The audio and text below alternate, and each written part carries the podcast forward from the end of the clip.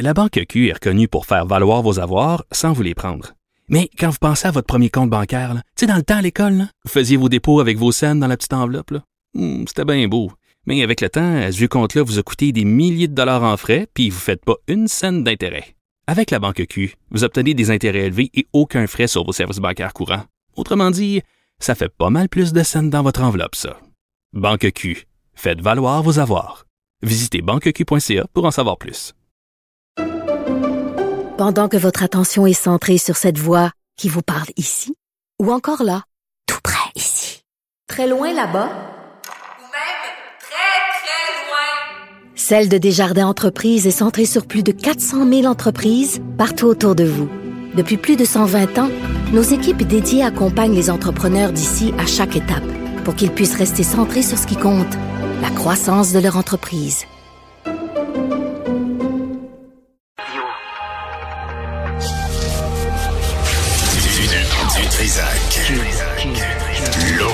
Radio.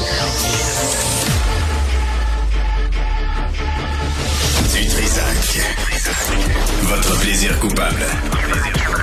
Cube Radio.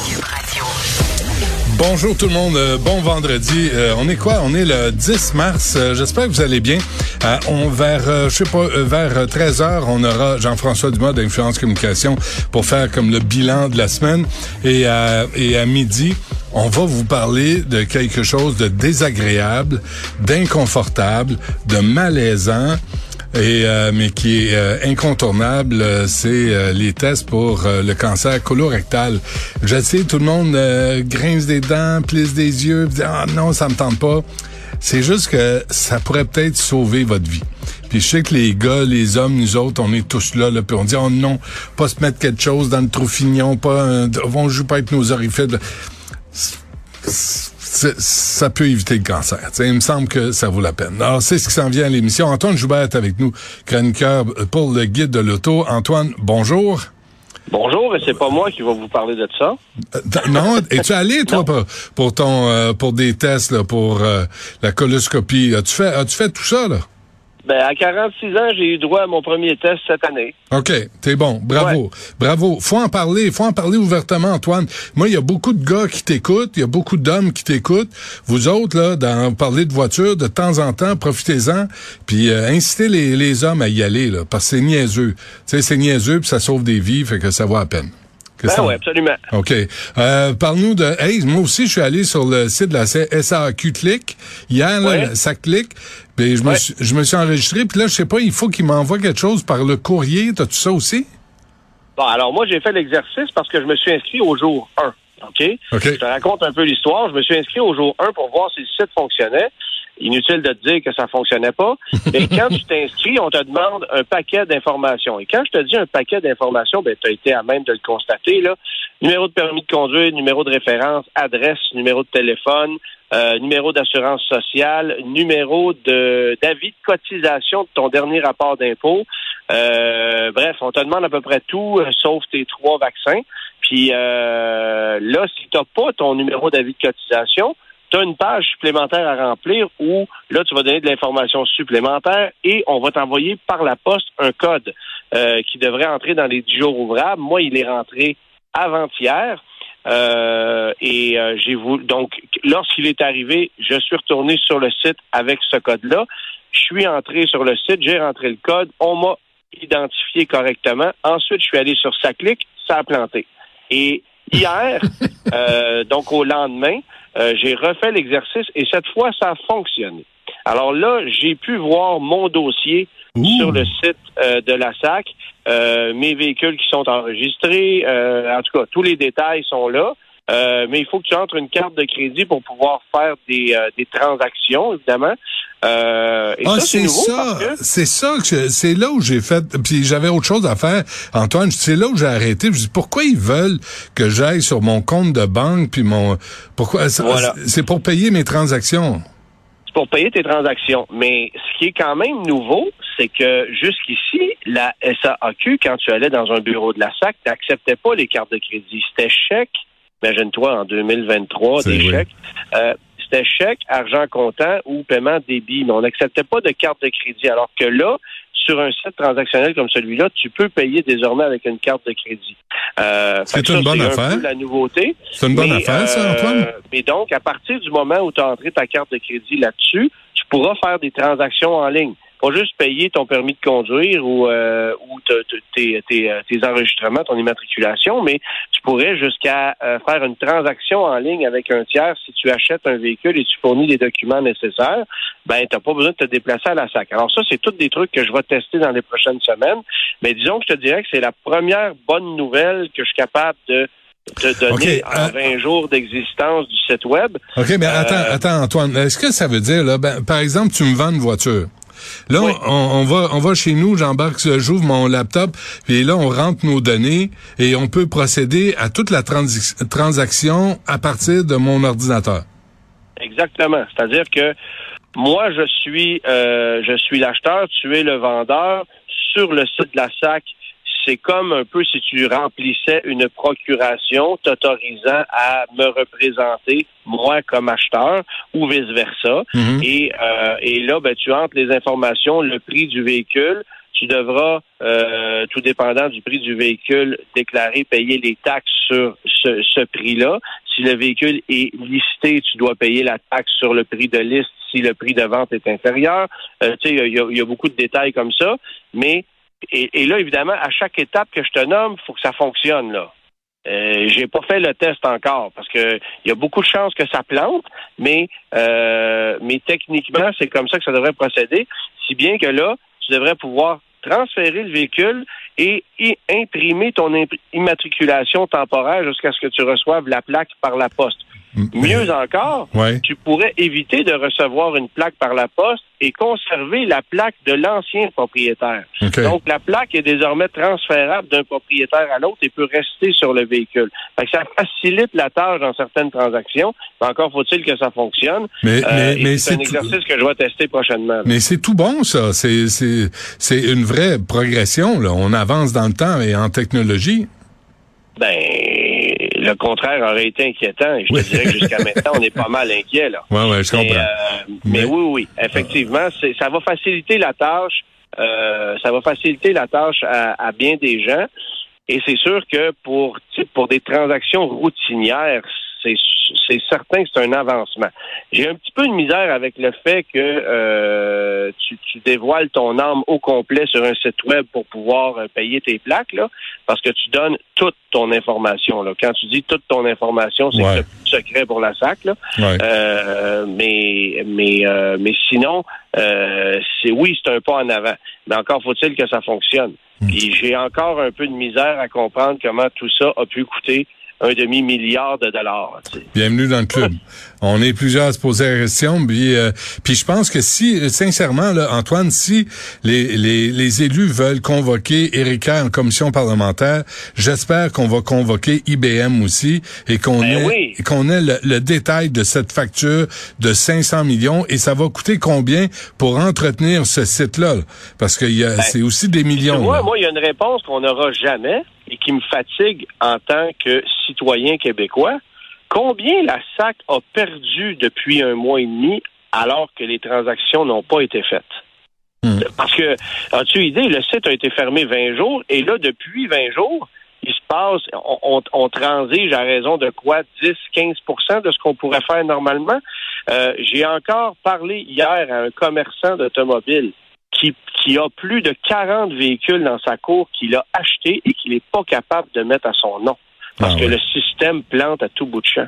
Ouais. Alors, Faut, faut que ça se oui, il y règle. aura amélioration, là. Je comprends, il y a, il y a ce qu'on appelle en, en bon français un work in progress, mais quand même, euh, pour, pour un site qui a été fermé trois semaines et qui a coûté un demi-milliard de dollars, tu sais que un demi-milliard de dollars, c'est le sixième du pont Champlain. Ben oui. Non, non. Et puis c'est euh, c'est une partie d'un nouvel hôpital pour l'est de l'île. Euh, je veux dire, c'est beaucoup d'argent. Ben, en, en fait, euh, ce que j'ai trouvé comique, on a, on a trouvé, mon collègue Germain Goyer et moi, en ligne, un article qui avait été écrit il y a quelques années, euh, suite à, à- au coup d'une élection Euh, et cette élection-là, euh, qui avait servi à pas grand-chose, avait coûté un demi-milliard de dollars. Oui, c'est ça. Et, et, et on avait on avait regardé à cette époque-là qu'est-ce qu'on pouvait faire avec un demi-milliard de dollars. Et notamment, on mentionnait pouvoir engager 15 300 professeurs, régler le problème des nids de poules à Montréal jusqu'en 2083 payer Peiki Souben jusqu'à 80 ans. Tu sais, Il y avait plein de... Parce que les gens ont de la misère à, à- à- à se mettre en image que représente 500 millions de dollars. Ouais. Et encore plus quand il s'agit d'un site web. Parce que moi, tu vois, je me suis fait un petit site web, WordPress, là, puis ça m'a coûté 1800 pièces.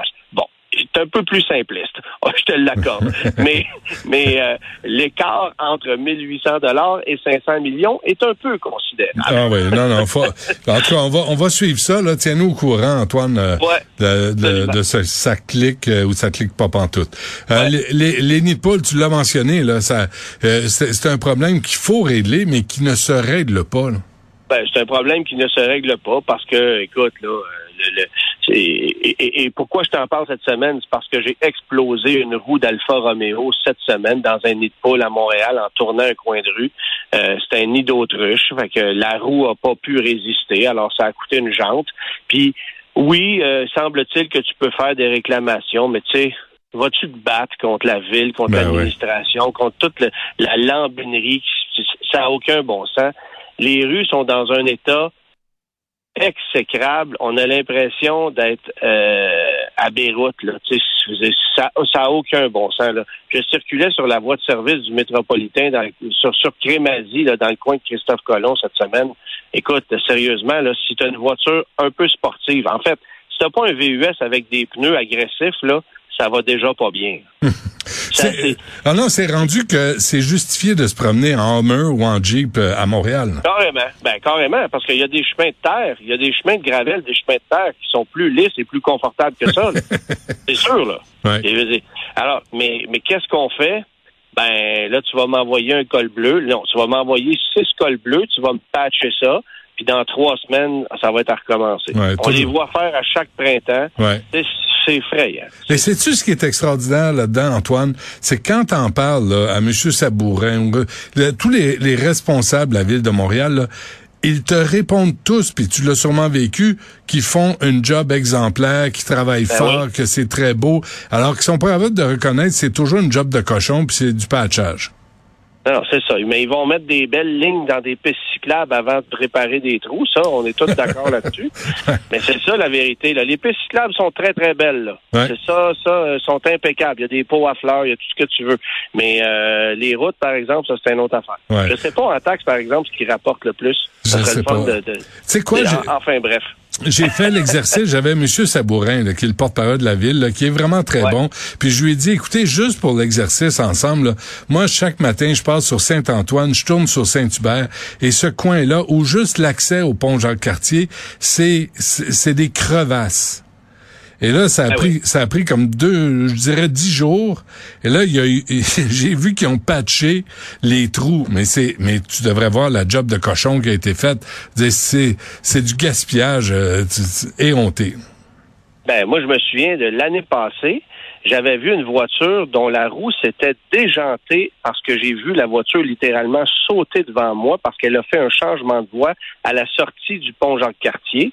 Euh, pour bon, tu sais, il faut que tu retournes pour aller sur Notre-Dame Ouais. ou tu continues pour monter euh, vers Sherbrooke. Mhm. Alors, cet anneau-là était tellement démoli, j'ai vu la voiture littéralement sauter d'une voie à l'autre parce qu'elle avait frappé un nid de poule et la- le, le pneu se déjantait. On a c'est pas une crevaison, là.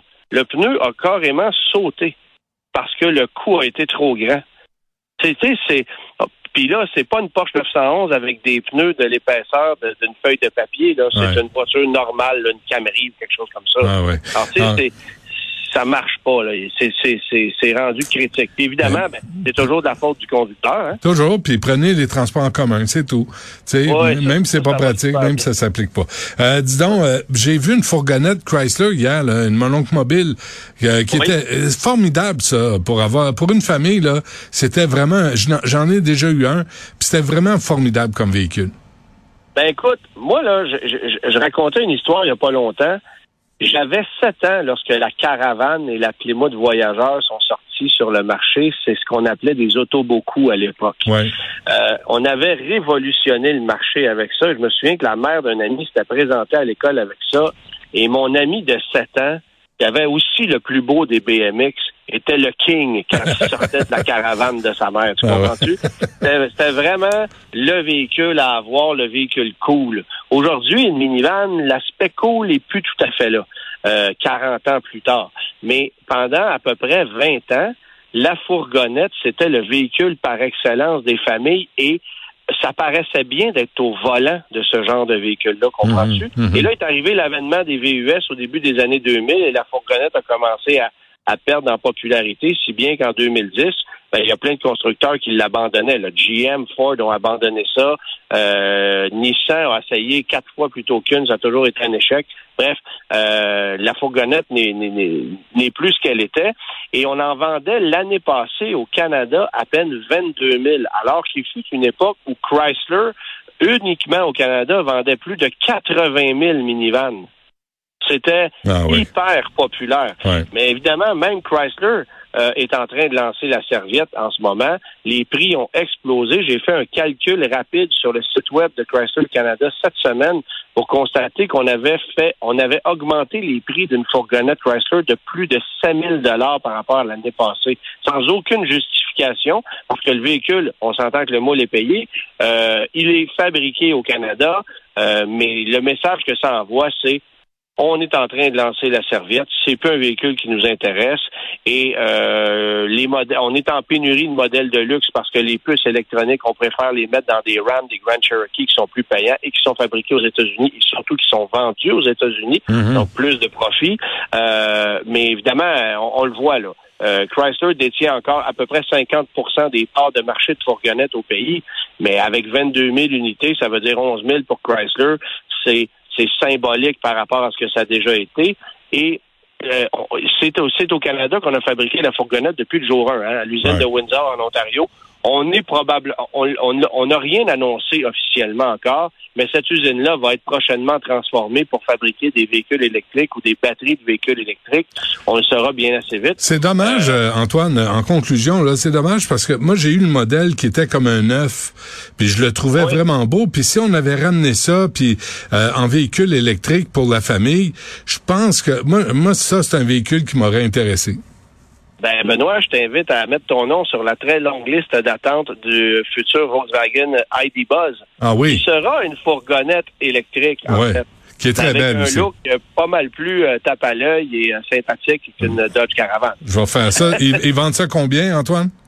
Ben, on n'a pas les prix, mais Ah non, hein. à quelque chose de minimum 55-60 000 en entrée de gamme. OK, je vais commencer à mettre de l'argent de côté. caravane neuf aujourd'hui, de base, coûte 50 000 Ben voyons donc, es-tu fou, toi? Ah ouais. Ouais. Bon, ben, OK, Ben, parfait. tout pour pas en vendre. Ben oui. souviens-toi qu'en 2020, Ouais. une caravane de base, ça coûtait 25. Ah, en c'est fou. 2023, une caravane de base, c'est 50. C'est fou. Mais hein. l'inflation est à 2% Benoît. Oui. Attends, je vais aller chercher une calculatrice, je vais essayer de comprendre. Antoine. Joubert, du Guide de l'Auto, merci. À la semaine prochaine. Salut. Salut. Bye.